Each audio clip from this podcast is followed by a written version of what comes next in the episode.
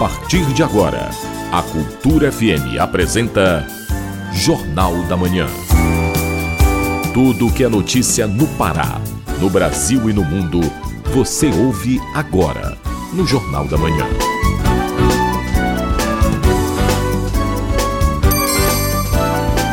Sete horas. Sete horas. Em Belém, temperatura neste momento aqui no bairro da Cremação é de 25 graus. Muito bom dia, ouvintes ligados na Cultura FM no portal Cultura. Hoje, quinta-feira, 5 de outubro de 2023. Começa agora o seu Jornal da Manhã com as principais notícias do Pará, do Brasil e do mundo. Apresentação: José Vieira e Rayana Serrão. Não esqueça de participar do Jornal da Manhã pelo nosso WhatsApp no 98563 9937. Mande mensagens de áudio e informações do trânsito. Repetindo o WhatsApp 98563 9937. Baixe o aplicativo da Cultura, rede de comunicação nas lojas virtuais de aplicativos. Nele você acessa TV, rádio, portal Cultura e muito mais. Vamos aos destaques da edição de hoje. Obra musical de Dona Onete é reconhecida como patrimônio cultural. Governador Helder Barbalho assinou decreto estadual de desenvolvimento sustentável para a aquicultura no estado. Devotos decoram imóveis para o Círio de Nazaré em Belém. Levantamento aponta alta incidência de suicídio na adolescência. Tem também as notícias do esporte. Paysandu se prepara para o último confronto do quadrangular do acesso. Confira os resultados da primeira fase de mata-mata da Série B1. E ainda nesta edição. Senado, na Comissão de Constituição e Justiça, foi aprovada aprovado limites de poderes ao STF. TSE disponibiliza código-fonte das urnas para fiscalização. Brasil tem mais de 13 milhões de microempreendedores individuais. Essas e outras notícias você acompanha agora no Jornal da Manhã. 7 horas, 1 minuto. 7 e 1. Jornal da Manhã. Política. Comissão do Senado aprova a PEC, que determina limites de poderes aos ministros do Supremo. Alguns parlamentares argumentam que a proposta deve trazer mais harmonia entre os poderes. As informações com Yuri Hudson, da agência Rádio Web. A Comissão de Constituição e Justiça do Senado aprovou nesta quarta-feira uma proposta de emenda à Constituição que limita decisões monocráticas de ministros do Supremo Tribunal Federal. A votação aconteceu em uma sessão relâmpago que durou menos de um minuto. O projeto relatado pelo senador Espiridião Amin versa também sobre os pedidos de vista, aquele tempo extra para análise de processos. A PEC disciplina que esse pedido de vista em tribunais devem ser coletivos e limitados a seis meses, podendo ser renovado por mais três. A proposta também proíbe decisões monocráticas de um único ministro que tenham como efeito suspensão de leis ou ato normativo que atinja a coletividade e também que suspendam atos do presidente da República ou dos presidentes da Câmara ou do Senado. Para o relator Esperidião Amin do Podemos, a PEC pode colaborar com a harmonia entre os poderes. Que nós não tenhamos que ficar murmurando críticas pelas decisões monocráticas que se perpetuam através desses, dessas manobras e pedidos de vista, que não são pedidos de vista, são pedidos para que não sejam vistos os autos de um processo. Eu acho que esta proposta de emenda constitucional está madura para ser debatida, se for o caso, aperfeiçoada e votada. Essa é mais uma investida do Congresso contra o Supremo Tribunal Federal em um momento de tensão entre legislativo e judiciário. No fim de setembro, o Senado aprovou um projeto de lei que contrapõe a decisão do Supremo sobre demarcação de terras indígenas. No início da semana, o presidente do Congresso, Rodrigo Pacheco, afirmou que colocaria em discussão um projeto que limita o mandato de ministros da Suprema Corte. Nesta quarta, o novo presidente do STF, ministro Luiz Roberto Barroso, reagiu. Ele sustentou que nenhum tema é um tabu, mas para o magistrado não há razão para mudanças no STF. De modo que eu, honesta e sinceramente, considerando uma instituição que vem funcionando bem, eu não vejo muita razão para se procurar mexer na composição e no funcionamento do Supremo. Mas, enfim, o debate público no Congresso é legítimo e nós participamos também desse debate público. Com a aprovação da PEC na Comissão de Constituição e Justiça, agora a proposta segue para análise do plenário do Senado Federal. Agência Rádio Web de Brasília, Yuri Hudson.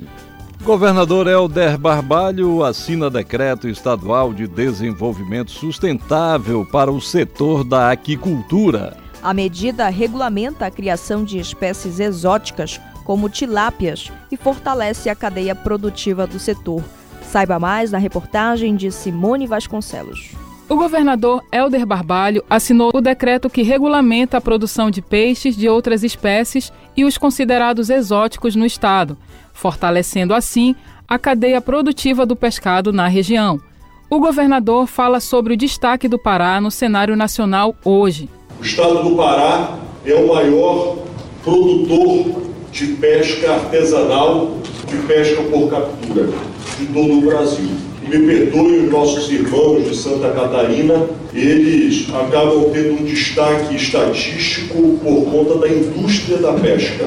E muitas das vezes, em face à nossa estratégia pesqueira ser de pesca artesanal, boa parte desta uh, produção ela não é contabilizada. Mas certamente o nosso Estado lidera esta atividade no Brasil. A tilápia é um exemplo de peixe não originário da bacia amazônica, que agora poderá ser criada com segurança jurídica para o produtor. O novo decreto também vai beneficiar produtores, associações e colônias de pesca, aumentando a oferta para consumidores, já que atualmente o Pará é o maior produtor de pesca artesanal por captura no Brasil como explica o governador Helder Barbalho. A pesca artesanal tem sido fundamental para colocar na mesa o produto, mas fundamental para gerar renda, gerar emprego para centenas de milhares de pessoas que vivem pelo Marajó, que vivem pela região do Salgado, que vivem em cidades como Bragança, como Vigia, que se destacam como das maiores produtoras de todo o Brasil. Região Oeste, região do Xingu, região do Sul do Pará, por toda parte o nosso estado é banhado por rios. E todos os nossos rios, além de caudalosos, são extremamente fortes na sua ictiofauna, na sua produção pesqueira.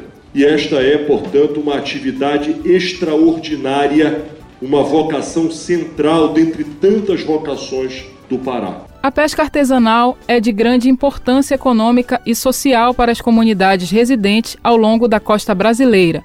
Esta prática tem como característica o baixo rendimento e investimento em capital, focando na utilização do pescado para fins de subsistência ou venda em mercados locais. Com supervisão do jornalista Cláudio Lobato, Simone Vasconcelos para o Jornal da Manhã. TSE disponibiliza código-fonte das urnas para fiscalização. O procedimento já é tradição no calendário eleitoral brasileiro, como você ouve na reportagem de Yuri Hudson, da agência Rádio Web. Faltando um ano para as eleições municipais de 2024, o Tribunal Superior Eleitoral abriu o chamado Código-Fonte para inspeção. Esse é um procedimento tradicional no calendário eleitoral. O código-fonte da urna é um conjunto de comandos com linguagem de programação de computador que servem para fazer funcionar os programas eleitorais que rodam no equipamento. Os dados ficam disponíveis para a inspeção de entidades fiscalizadoras das eleições, como partidos políticos, OAB e Polícia Federal.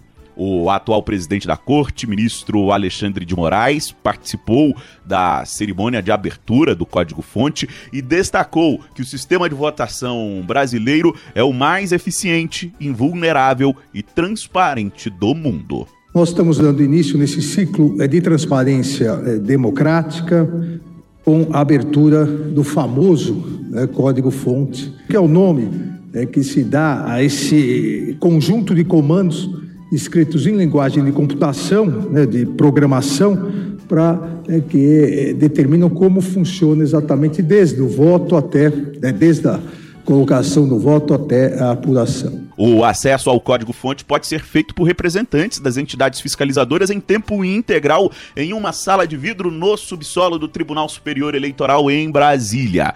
É possível que os partidos e outras entidades façam essa análise até agosto do ano que vem, quando ocorre a lacração dos sistemas que serão instalados nas urnas. Esse é um procedimento padrão para o ano eleitoral.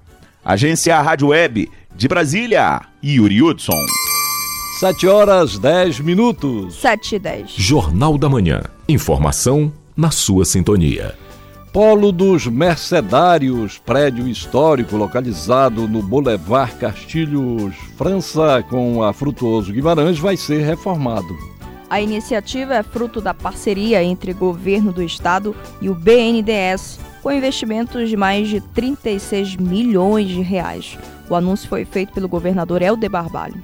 Este certamente é um dos mais importantes uh, prédios históricos do nosso estado, uh, da nossa capital, e que com esta iniciativa permite com que possamos conciliar, fazer deste espaço um ambiente de formação, de qualificação, de aprimoramento uh, do conhecimento e da graduação dos cursos promovidos pela Universidade Federal do Pará, mas também a oportunidade para que nós possamos integrar esta estrutura ao convívio da sociedade, à visitação da população, fazendo com que o Polo Mercedários possa se transformar num grande centro cultural para que com isto possa agregar ao conjunto de locais históricos da nossa capital que preservam a memória, que valorizam a história e que uh, são utilizados para que Belém possa diversificar as suas áreas, que fortaleçam e potencializem a arte e a cultura como instrumento de vocação turístico e lazer para a sociedade, para aqueles que nos visitam. Estudo da Sociedade Brasileira de Pediatria alerta para alta incidência de suicídio entre os jovens brasileiros. Cerca de mil crianças e adolescentes na faixa etária entre 10 e 19 anos de idade cometem suicídio no Brasil a cada ano. Os detalhes estão na reportagem de Isidoro Calixto. O estudo mostra que cerca de mil crianças e adolescentes entre 10 e 19 anos de idade cometem suicídio no Brasil a cada ano. Os números são da série histórica da Sociedade Brasileira de Pediatria entre 2012 e 2021. O levantamento tem base em registros do Sistema de Informação sobre Mortalidade do Ministério da Saúde. Niamey Graem, psicóloga e professora da Universidade Federal do Pará, destaca os fatores que levam os jovens a tirar a própria vida. É importante que a gente observe que são múltiplos fatores, que a gente não pode criar um vínculo de relação causal único. Adolescência, tendência a tristezas, a irritabilidade, isso pode levar ao suicídio. Condição social, condição econômica, internet. Não, a gente tem que entender sempre o contexto de vida e a história de vida desse adolescente. Porque assim, desde criança, a gente vai observando a questão da importância do afeto, do vínculo, dos limites. E quando chega na adolescência, se isso não foi bem estabelecido, é muito comum que esse jovem transborde de sentimentos negativos e aí ele não dê conta. No total, no período pesquisado, o Brasil registrou 9.954 casos de suicídio ou morte por lesões autoprovocadas, intencionalmente. A maioria dos casos está consolidada entre os adolescentes. Foram 8.391 mortes, o que significa 84,29% na faixa dos 15 aos 19 anos, e 1.563 óbitos. 15,71% entre 10 e 14 anos de idade. De acordo com o apurado pela SBP, a maior prevalência de suicídio ocorre entre os jovens do sexo masculino. Niamey Graem, psicóloga e professora da UFPA, comenta. A gente tem que estar muito próximo, desde a criança, orientando, acolhendo. Muitas vezes a gente diz logo, ah, eu não te disse, olha, o fulano não faz isso, você faz, ou você não faz e o fulano faz, né? Isso é muito ruim. Então, evitar comparações, respeitar a singularidade, porque muitas vezes você diz assim, ah, ele já é grande, ele pode ir sozinho para a escola, fazer muitas coisas sozinho. E aí ele está exposto a uma gama de estímulos que são negativos e que se esses estímulos tiverem um terreno fértil com os próprios traços de personalidade, pode eclodir sim numa tentativa de suicídio. Segundo os cientistas, os principais fatores de risco para a tentativa de suicídio na juventude são depressão, abuso de álcool ou drogas e comportamentos agressivos ou descontrolados. Nesses casos, é fundamental procurar a ajuda de um profissional da área da saúde mental. Isidoro Calixto para o Jornal da Manhã. 7 horas 15 minutos. 7 15. A seguir, no Jornal da Manhã. Santarém vai ganhar primeira delegacia de proteção à pessoa idosa. É daqui a pouco aqui na Cultura FM. A gente volta já. Estamos apresentando Jornal da Manhã.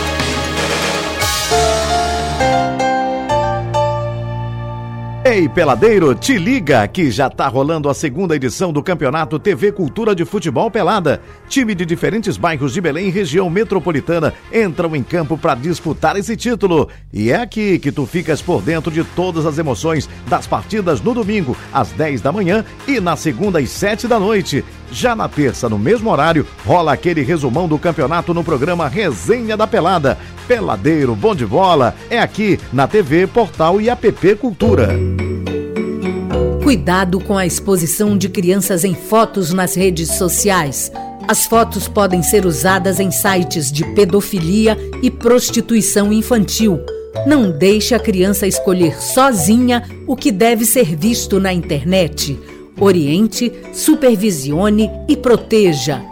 Cultura, rede de comunicação em defesa dos direitos da criança.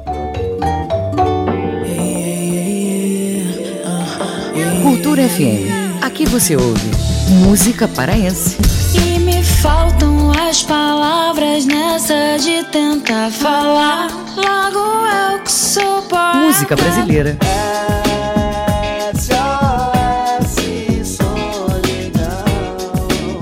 Cultura FM 93,7.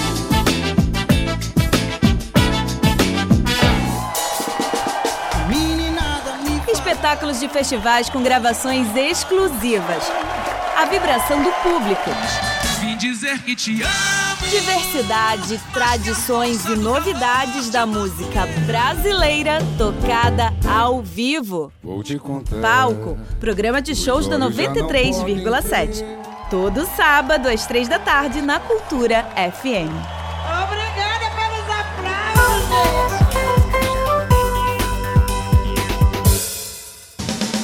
Voltamos a apresentar Jornal da Manhã.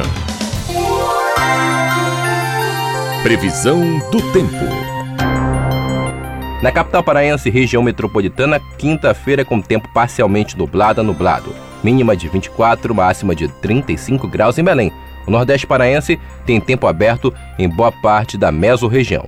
Em Nova Timoteu, a mínima de 23, máxima de 34 graus. No Marajó, tempo parcialmente nublado, há possibilidade de chuvas. Em Gurupá, mínima de 23, máxima de 36 graus. Jornal da Manhã. 7 horas 18 minutos. 7 18. Correspondente Cultura. Ministério Público Estadual pede providências dos órgãos públicos devido à estiagem do rio Amazonas na divisa do Pará com o estado do Amazonas. Quem tem os detalhes é o nosso correspondente em Santarém, Miguel Oliveira. Bom dia, Miguel. Bom dia, José Vieira. Bom dia, Rayana Ferrão. Bom dia, ouvintes do Jornal da Manhã. A você que acompanha a nossa programação pelo rádio ou pelo aplicativo do seu celular. Santarém amanhece ensolarada nesta quinta-feira, temperatura de 28 graus. São 7 horas e 19 minutos. O promotor de justiça Nadilto Portilho Gomes instaurou o procedimento administrativo para acompanhar e fiscalizar as medidas e políticas públicas referentes à preocupante situação da estiagem no rio Amazonas, que tem impactado significativamente a população de Juruti, especialmente as comunidades ribeirinhas. Os efeitos da estiagem provocada pela vazante dos rios têm se manifestado de maneira dramática, resultando em erosão das margens do rio perda de vida aquática, aumento nos preços de produtos, maior consumo de energia elétrica e entraves na locomoção de pessoas e transporte de mercadorias através dos rios e lagos da região, que fica na divisa do Pará com o estado do Amazonas. O promotor de Juruti solicitou que a Secretaria Municipal de Meio Ambiente, o Instituto Brasileiro do Meio Ambiente e dos Recursos Naturais Renováveis, o IBAMA, e a Secretaria Executiva de Ciência Tecnologia e Meio Ambiente do Pará, SECTAN, tomem conhecimento dos fatos e enviem equipes de fiscalização ao local. Além disso, é requisitado um laudo técnico que descreva as constatações encontradas em um prazo de 15 dias. A Secretaria Municipal de Trabalho e Assistência Social foi instada pelo promotor a apresentar um estudo social das famílias afetadas e elaborar um plano de assistência social frente a esta situação, incluindo a busca por auxílio junto ao Estado do Pará e à União. Eu volto aos estúdios com Rayana Serrão. E o município de Santarém vai ganhar a primeira delegacia de proteção à pessoa idosa. Miguel, essa criação da delegacia já foi efetivada aí? Olha, Rayana, o município de Santarém acaba de ganhar oficialmente uma delegacia especializada na proteção da pessoa idosa. A unidade vai funcionar anexa à sede da 16ª Seccional Urbana de Santarém, no bairro Santa Clara. A delegacia especializada vai cuidar exclusivamente de casos cujas vítimas são pessoas com mais de 60 anos. Portaria publicada ontem no Diário Oficial do Estado, assinada pelo delegado-geral da Polícia Civil do Pará, Walter Rezende de Almeida, criou a Delegacia de Proteção à Pessoa Idosa de Santarém e ficará subordinada administrativamente à Diretoria de Polícia do Interior, DPI, em Belém. A titulada especializada é a delegada Márcia Rabelo, que desde o mês de março já atende os casos de maus tratos e crimes contra idosos em uma sala da seccional. A Delegacia do Idoso no município de Santarém vai contar com profissionais especializados para atendimento psicológico das vítimas que também vão passar por escuta e apoio em situação de crise. De Santarém, Miguel Oliveira para o Jornal da Manhã. Obrigado, Miguel. Um bom dia para você e um bom trabalho. Um incêndio florestal atingiu o município de Curralinho, no Marajó. O tempo seco e a baixa umidade contribuíram para a queimada. Saiba mais com o nosso correspondente Edelson Vale. Durou pelo menos oito dias o incêndio em uma área de mata seca no município de Curralinho, aqui no arquipélago do Marajó. Moradores e trabalhadores da região relataram preocupação e ficaram alarmados diante da situação. Apesar da gravidade da ocorrência, não há registros de feridos. Moradores relataram que as chamas eh, começaram entre os dias 24 e 25 de setembro passado, no interior da cidade. Os agentes comunicaram que o incêndio foi controlado e a área continua sob monitoramento. A Prefeitura da cidade informou que a Secretaria de Meio Ambiente local realiza uma operação de combate ao fogo, que tem avançado com facilidade por conta do tempo seco e da baixa umidade durante esta época, principalmente nas áreas de campo. De acordo com o Corpo de Bombeiros Militar do Pará, e a Coordenadoria Estadual de Defesa Civil, equipes da base avançada de Breves, outra cidade aqui do Marajó, e militares que atuam na Operação Fênix de combate a incêndios florestais estão no município desde o dia 1 deste mês. A Polícia Civil informou que investiga o caso registrado como incêndio culposo, causado por imprudência ou negligência. A Prefeitura de Curralinho também apelou à população para que evite queimar lixo e outros materiais próximos à área da mata. De Soura, Delson Vale, para o Jornal da Manhã. O Pará é notícia. Inventário herbóreo de Marabá começa a catalogar a vegetação da cidade. Essa e outras notícias você confere agora no Giro do Interior com Bruno Barbosa. A iniciativa é da Secretaria Municipal de Meio Ambiente, SEMA, em parceria com a Universidade do Estado do Pará, UEPA. Nessa etapa, as plantas do município vão ser avaliadas e catalogadas, para que o órgão saiba, entre outras coisas, quais os espaços urbanos necessitam de mais arborização essa fase vai durar de dois a três meses, sendo executada após as reuniões feitas em setembro, onde foram definidos os fundamentos técnicos do levantamento essencial para a elaboração do Plano Municipal de Arborização Urbana. No arquipélago do Marajó, os alunos formados nos cursos de atendimento ao cliente e boas práticas no serviço de alimentação receberam os certificados ontem em Anajás. O evento foi realizado na Sala do Empreendedor com representantes do Executivo Municipal. Os cursos foram realizados por meio de parceria entre o SEBRAE e a Prefeitura.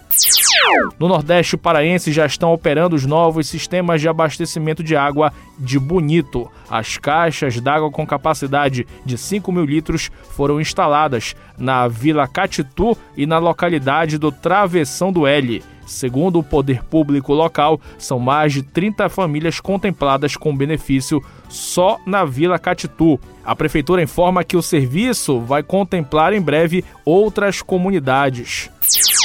Bruno Barbosa para o Jornal da Manhã. Vida e Saúde.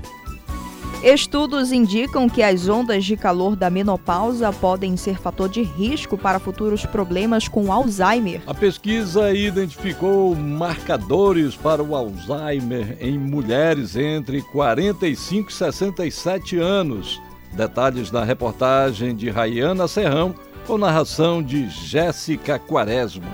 Se você é mulher, tem entre 45 e 55 anos tem grande chance de já ter sentido ondas de calor causadas pela menopausa. Essas ondas surgem de forma repentina e atingem cerca de 75% das mulheres que já passaram pelo último ciclo menstrual. A médica ginecologista Erika Mendonça das Neves explica os motivos do calor exacerbado. São apenas sinais de uma dificuldade de adaptação do eixo que regula a temperatura. E o começo desse, desse, desse problema de adaptação está relacionado com a redução da produção dos estrogênios, que são naturalmente produzidos pelo ovário. Então acontece um esgotamento dos gametas do ovário, reduzindo então a produção de estrogênios e desregulando o eixo da temperatura. Um estudo divulgado pela Associação da Menopausa na Filadélfia, Estados Unidos, mostra que quando a onda de calor não é tratada de forma adequada, podem contribuir para o surgimento de várias doenças. A médica Érica das Neves destaca alguns desses problemas. O aumento de doenças relacionadas à vasoconstrição, como por exemplo, doenças cardíacas.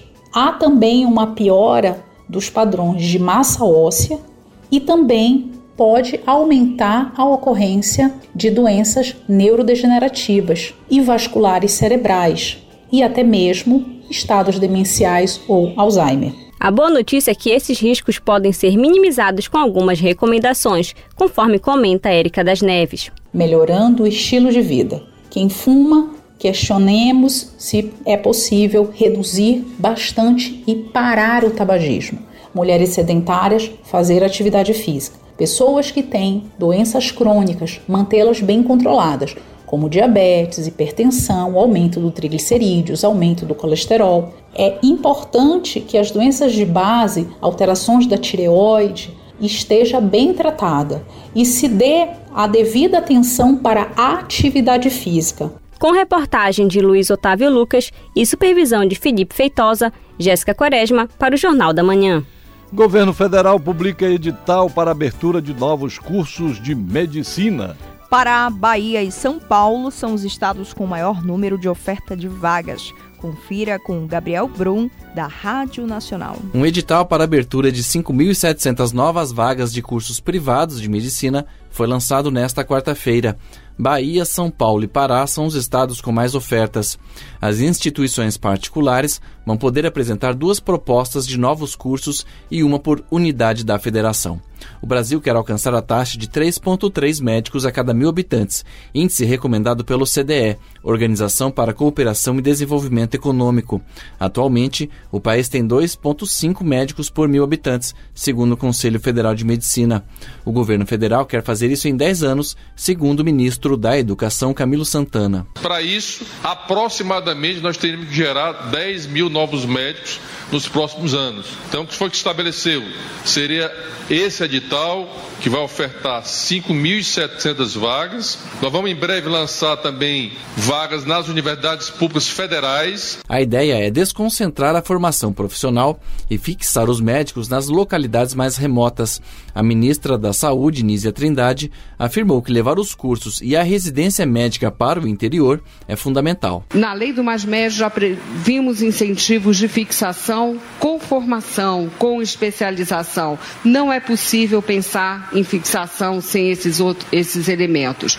Um outro ponto que eu queria destacar é a mudança que é a possibilidade de desenvolvimento mais forte da telesaúde. Foram selecionadas 116 regiões pelo país que poderão receber os cursos, que abrangem 1.700 municípios. Segundo o MEC, em 2022, o Sudeste concentrava 43% das vagas de medicina no país. Da Rádio Nacional em Brasília, Gabriel Brum. 7 horas 30 minutos. 7h30. A seguir, no Jornal da Manhã. Paysandu se prepara para o último jogo do quadrangular do acesso.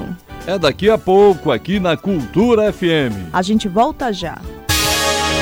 Estamos apresentando Jornal da Manhã.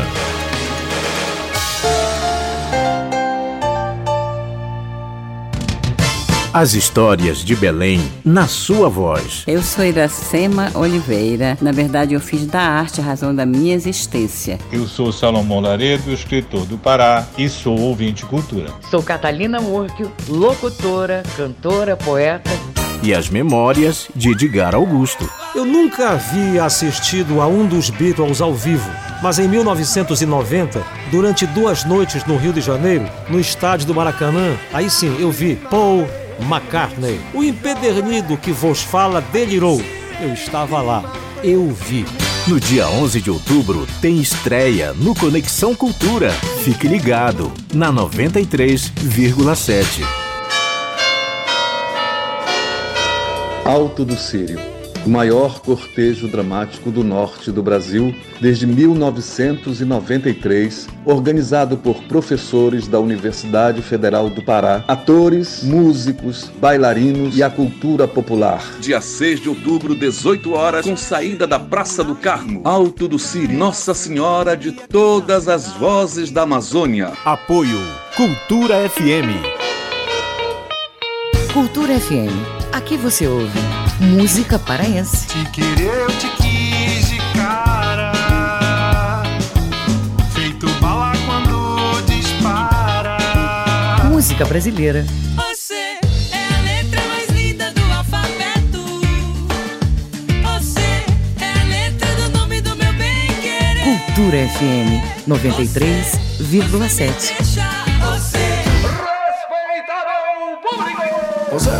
Raul Seixas, Marcos Magá e Manuel Cordeiro desenham sonoridades, tendências e diversidade. Sintonize 93,7. Cultura FM. Brasil Brasileiro. A história e os caminhos da música.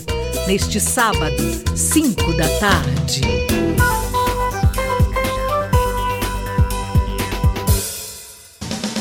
Voltamos a apresentar Jornal da Manhã. Tábua de Marés. Em Belém, maré alta às 3h40 da tarde e maré baixa às 9h40 da noite. Em Salinas, Nordeste Paraense, a maré desce às 5h25 da tarde e enche às 11h20 da noite. E no porto da Vila do Conde, em Barcarena, maré alta às 4 da tarde e maré baixa às 10 da noite. Jornal da Manhã. 7 horas 33 minutos. 7h33. Esporte. Paysandu se prepara para o último jogo do quadrangular do acesso. e os resultados da primeira fase do mata-mata da Série B1. Essas e outras do esporte com Melbia Rolim. A última rodada do quadrangular final da Série C está chegando. No próximo sábado, às 6 horas da tarde, o Paysandu, líder do Grupo C, vai jogar contra o Volta Redonda, terceiro colocado da chave. Em sete partidas contra o time carioca, o Paysandu ganhou apenas uma, empatou cinco e perdeu uma vez. No primeiro turno da competição, o Papão perdeu por 3 a 0. Na ocasião, o atacante Mário Sérgio estava cumprindo suspensão. Porém, agora a história vai ser diferente, como afirma o jogador. É, no primeiro turno eu estava suspenso, né? Acabei não, não viajando para Volta Redonda, mas creio que nossa comissão já está estudando, é, estão ali estudando para passar tudo direitinho, no que a gente pode trabalhar em cima deles. É, eles cresceram aí, né? É, qualificaram o elenco, cresceram, mas a gente também é da mesma forma, a gente tem um grupo experiente, um grupo bastante qualificado, que tem tudo para sair e fazer um grande jogo aí fora de casa. Apesar da derrota para o Amazonas no último final de semana, o Paysandu segue sendo o time com mais chances de classificação do grupo. Somando a isso, o clima que a torcida vem criando para o time traz um ambiente de tranquilidade aos jogadores antes da decisão, conforme destaca o atacante. Nosso ambiente é, é, muito bom, né? O grupo é um grupo maravilhoso, um grupo, é, a galera é, profissional, uma galera feliz. É, acho que foi pela circunstância, né? Pela expectativa que foi criada no jogo no todo, é, pelo clima da torcida, pela festa. É, a gente queria sim ter o acesso no domingo, mas infelizmente não veio. Agora é cabeça erguida, foco total no Volta Redonda, dar continuidade, continuidade no trabalho pra gente sair e garantir os três pontos.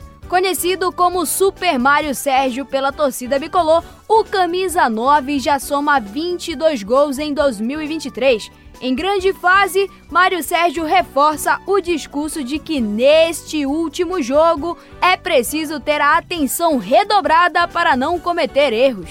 Mas eu procuro estar com minha cabeça tranquila, procuro estar 100% focado ali no que eu tenho que fazer, eu sei da minha capacidade, eu sei que eu posso ajudar então é continuar focado, é dar continuidade no trabalho que eu sei que tem grandes coisas aí pra gente esse ano ainda. O jogo contra o Voltaço será longe de casa, no estádio Raulino de Oliveira, no Rio de Janeiro. E a CBF anunciou que o árbitro Wilton Pereira Sampaio vai apitar o duelo. A bola segue rolando para a Série B1 do Campeonato Paraense. Quem traz mais detalhes dessa primeira rodada das quartas de final é a repórter Isis Bem. E na Série B1 do Parazão, o Santos venceu o Esporte Belém por 2 a 1 e abriu vantagem no primeiro confronto das quartas de final do campeonato. As equipes voltam a se enfrentar na próxima terça-feira, dia 10, a partir das 9h30 da manhã, no CT do Castanhal. Nesta fase, ainda teremos São Raimundo e Parauapebas no domingo, às três e meia da tarde. Nesta quinta-feira, Pinheirense e Canaã jogam, a partir das nove e meia da manhã, em Coraci. No sábado, Capitão Poço enfrenta o Santa Rosa, às três da tarde, no estádio do Rufinão. E no dia 15, Parauapebas e São Raimundo, às três e meia da tarde, no Rosenão. O atleta paraense de jiu-jitsu Luiz Miguel Oeiras conquistou o topo do pódio no AJP Tour Nacional, disputado no último fim de semana na Argentina. Luiz conquistou o triunfo na competição após três vitórias na fase principal da sua categoria. Na grande final, a medalha de ouro veio em cima do argentino Julian Barbeiro. Em agosto, o lutador paraense também chegou a conquistar o bronze no Pan-Americano da modalidade, realizado em Bogotá, na Colômbia. Sob supervisão do jornalista Júnior Cunha, Mel Berrolim para o Jornal da Manhã. 7 horas 38 minutos. 7h38. Jornal da Manhã. De segunda a sábado, às 7 da manhã, o Mundo Aqui na Cultura FM.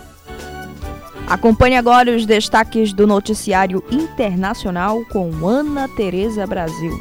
Três pessoas, entre elas dois bombeiros, morreram após o desabamento de um prédio residencial onde viviam aproximadamente 50 pessoas em Havana, capital cubana, anunciaram os serviços de emergência e autoridades do país nesta quarta-feira.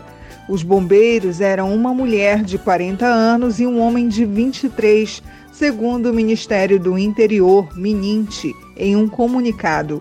As equipes de resgate chegaram ao local que fica em Havana Velha e os dois bombeiros entraram no prédio de dois andares, do qual restou apenas a fachada, e morreram após o desabamento de outra parte da estrutura. Os corpos foram retirados dos escombros, enquanto as equipes de resgate continuavam as buscas.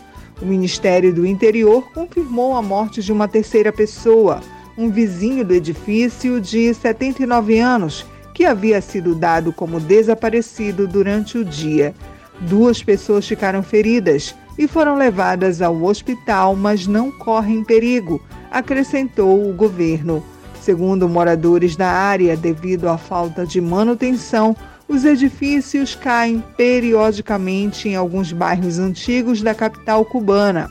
Esses desabamentos são mais numerosos durante a temporada de chuvas e furacões, de junho a novembro. O presidente da Bolívia, Luiz Arce, foi expulso do MAS, o partido com o qual venceu as eleições de 2020 em meio a uma disputa com seu antigo aliado e hoje adversário, Evo Morales, com vistas às eleições presidenciais de 2025. A legenda governista que Morales lidera afastou Arce de suas fileiras por sua recusa em participar do Congresso do Movimento ao Socialismo, mas realizado no estado de Cochabamba. Segundo a resolução aprovada pelos partidários de Morales, Arce se autoexpulsou ao faltar ao Congresso, em que seu rival foi proclamado candidato às primárias de dezembro. Na Bolívia, vigora a Lei de Organizações Políticas, que obriga todos os partidos a realizarem disputas internas para definir o candidato. Com informações da agência France Press, Ana Tereza Brasil para o Jornal da Manhã. 7 horas 40 minutos. 7 h 40 Sírio 2023. Bora siriar na cultura. População já decora as casas e fachadas para receber Nossa Senhora de Nazaré no dia do Sírio. É uma época de tradições e simbolismos que fazem do Sírio o verdadeiro Natal dos paraenses. Confira na reportagem de Marcelo Alencar. O Sírio de Nazaré inspira os paraenses a enfeitar carinhosamente as casas, prédios, escolas e empresas com objetos que lembram a quadra nazarena.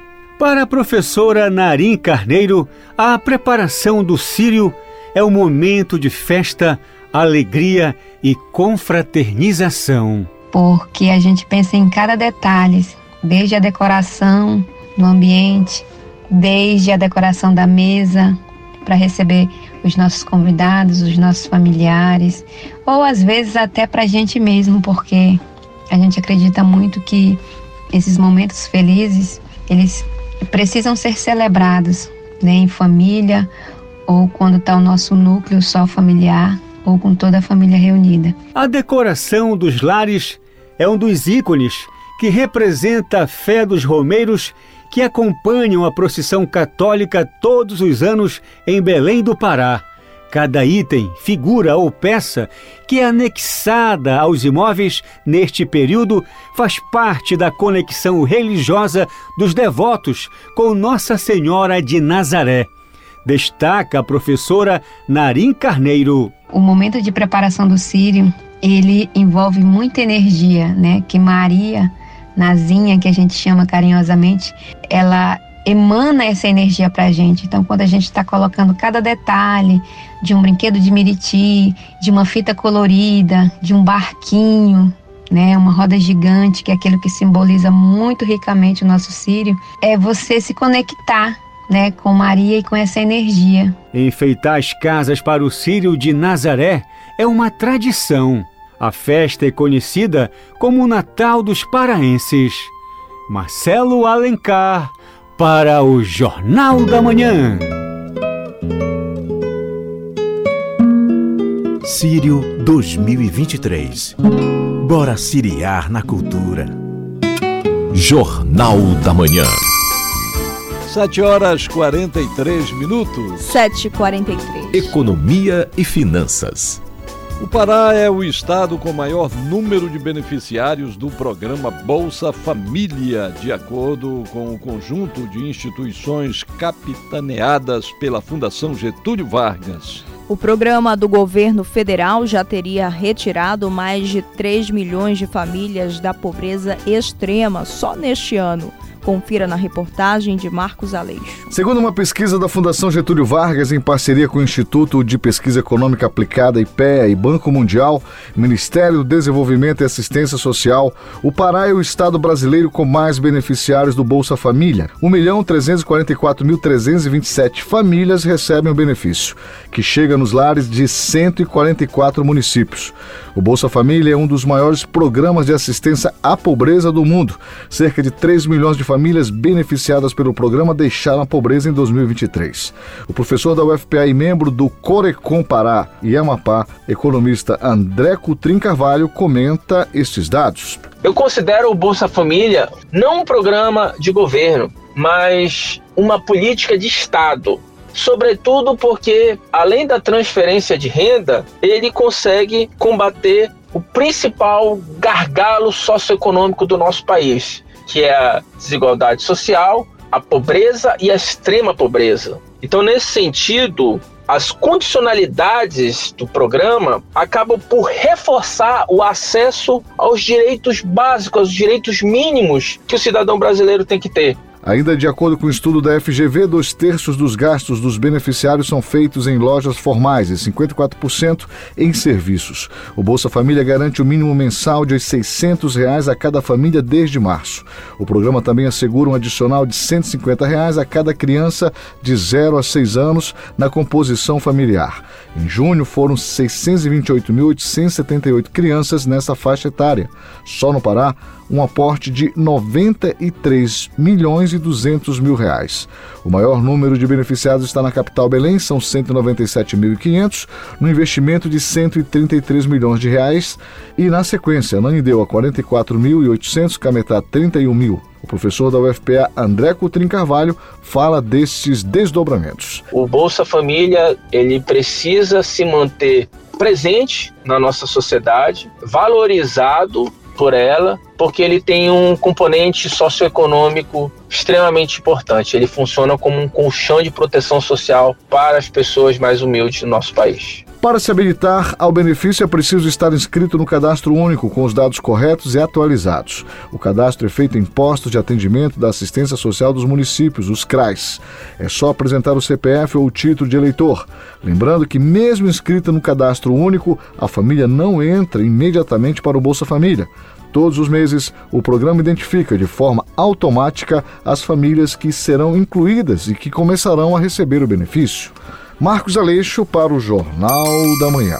7 horas 47 minutos. 7h47. A seguir, no Jornal da Manhã. Obra musical de Dononete é declarada Patrimônio Cultural do Pará. Cultura FM, aqui você ouve primeiro. A gente volta já. Estamos apresentando Jornal da Manhã.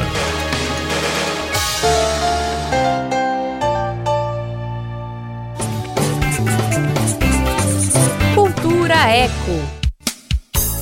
Mano, chega aqui, deixa eu te contar. Tu sabia que só no Brasil existem mais de 60 milhões de carros? Mano, é carro pra caramba! Agora imagina tudo isso de carro, lançando de 10 a 20 quilos de gases poluentes para pobre da camada de ozônio todos os pobre da camada de ozônio todos os dias. Isso não é nem metade. Tá ligado nesse calor mortal que a gente sente? Pois então, doido, só vai piorar com o aquecimento global. Aí tu me pergunta: "E aí, qual que é a solução?" É simples. A gente tem uma parceira muito antiga e muito útil nessa missão, a Bike.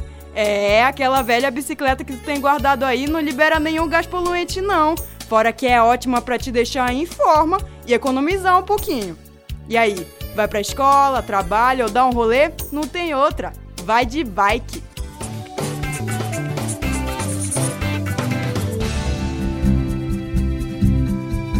Cultura FM. Aqui você ouve música paraense. Para de pensar demais. Música brasileira. Oh, o que você está dizendo? Um relicário imenso de Cultura FM 93,7. Música, informação, cultura, e interatividade. Conexão Cultura. Conexão Cultura. Conexão Cultura. De segunda a sexta, 8 da manhã. Aqui na 93,7. Cultura FM.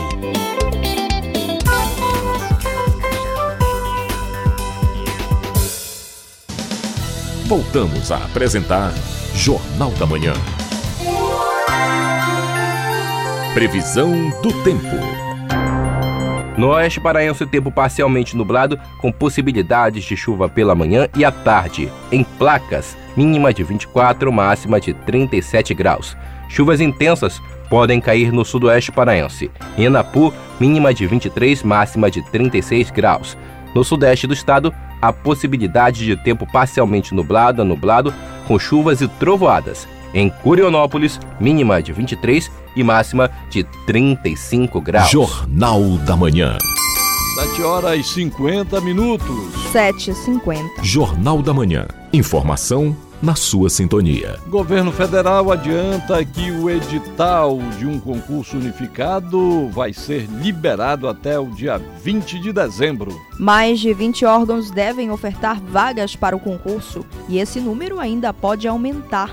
Confira na reportagem de Norberto Notari, da agência Rádio Web. O concurso público nacional unificado vai preencher quase 6.600 vagas nas entidades que fizeram adesão ao processo seletivo. Até o momento, mais de 20 órgãos já estão inscritos. O Ministério da Gestão e Inovação em Serviços Públicos acredita que pode aumentar. Se isso acontecer, o número de oportunidades deve ter alta. A publicação do edital do concurso nacional unificado está prevista para até o dia 20 de dezembro. A prova deve ocorrer entre o final de fevereiro e meados de março. Apelidado de Enem dos concursos, o exame é a aposta do governo federal para o preenchimento de vagas. No momento da inscrição, os candidatos deverão optar por um dos blocos das áreas de atuação governamental disponíveis. Depois, os postulantes às vagas indicam o cargo por ordem de preferência. O especialista em educação e negócios, professor Constantino Américo Palacios Pico, acredita que a medida vai equilibrar as condições sociais. Poder fazer com que essas oportunidades sejam distribuídas para todo o território nacional. Apesar de que ainda temos áreas no Brasil que não são alcançadas pela internet, por exemplo,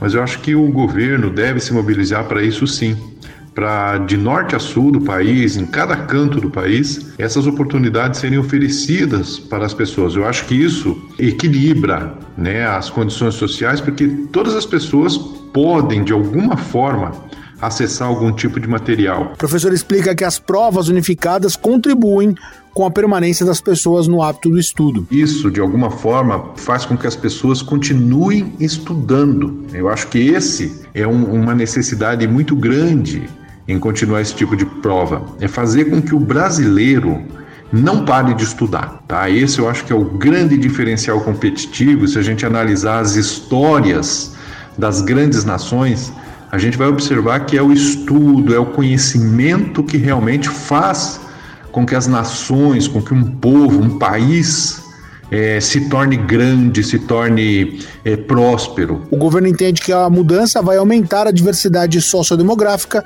e territorial dos trabalhadores. Agência Rádio Web, produção e reportagem, Norberto Notari. 7 horas e 52 minutos. 7 e 52. Jornal da Manhã. Você é o primeiro a saber. Dicas culturais. Dona Onete, patrimônio cultural e imaterial do estado do Pará. Governo do Estado sanciona a lei que declara a obra musical de Onete Gama, a Dona Onete, como patrimônio cultural imaterial do Estado. E Vieira, a iniciativa foi aprovada por unanimidade na Assembleia Legislativa do Estado. E a gente vai conferir os detalhes agora na reportagem de Marcelo Alencar, com locução de Felipe Feitosa. No meio do pitio, no meio do pitio.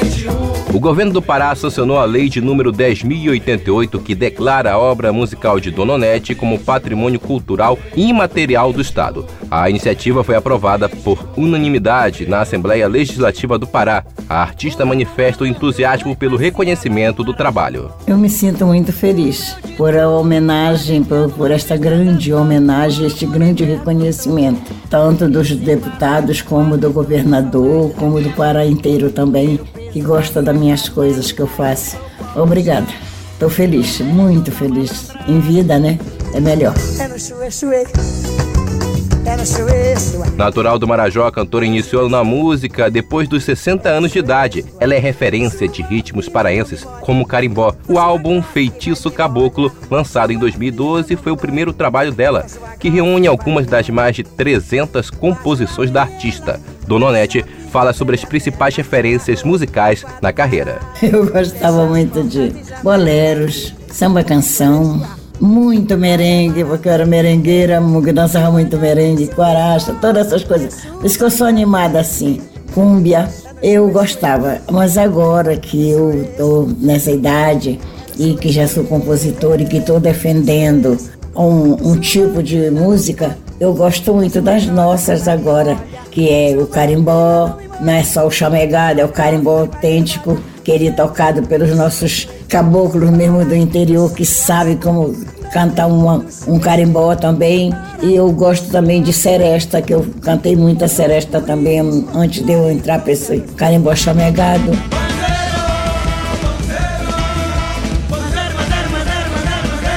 Dona Onete é um dos principais nomes do carimbó chamegado, que se tornou uma vertente do gênero, ao lado do carimbó praiano, do carimbó da água doce e do carimbó urbano. A cantora também já fez parcerias com grandes nomes da música paraense, a exemplo de Fafá de Belém e Gabi Amarantos. Com reportagem de Marcelo Alencar, Felipe Feitosa para o Jornal da Manhã.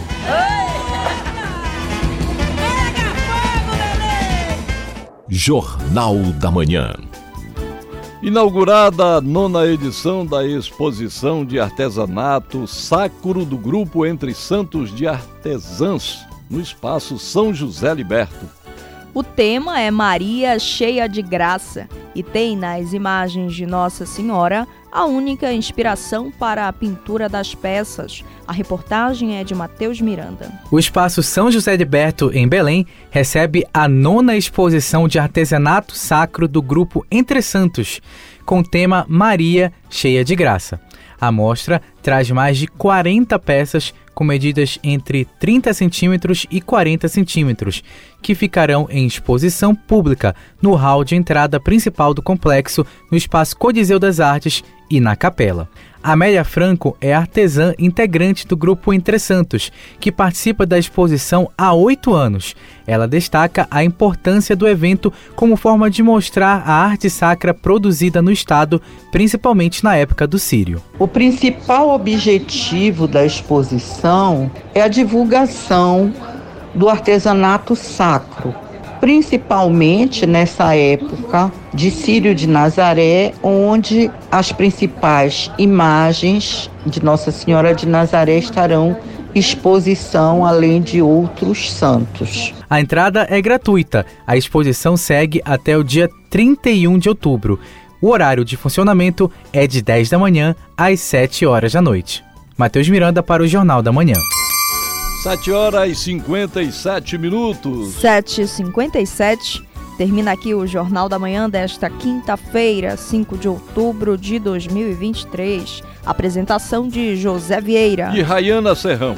Não esqueça de baixar o aplicativo da Cultura, rede de comunicação, nas lojas virtuais de aplicativos. Nele, você acessa TV, rádio, portal Cultura e muito mais. Outras notícias você acompanha durante nossa programação. Vem aí o Conexão Cultura.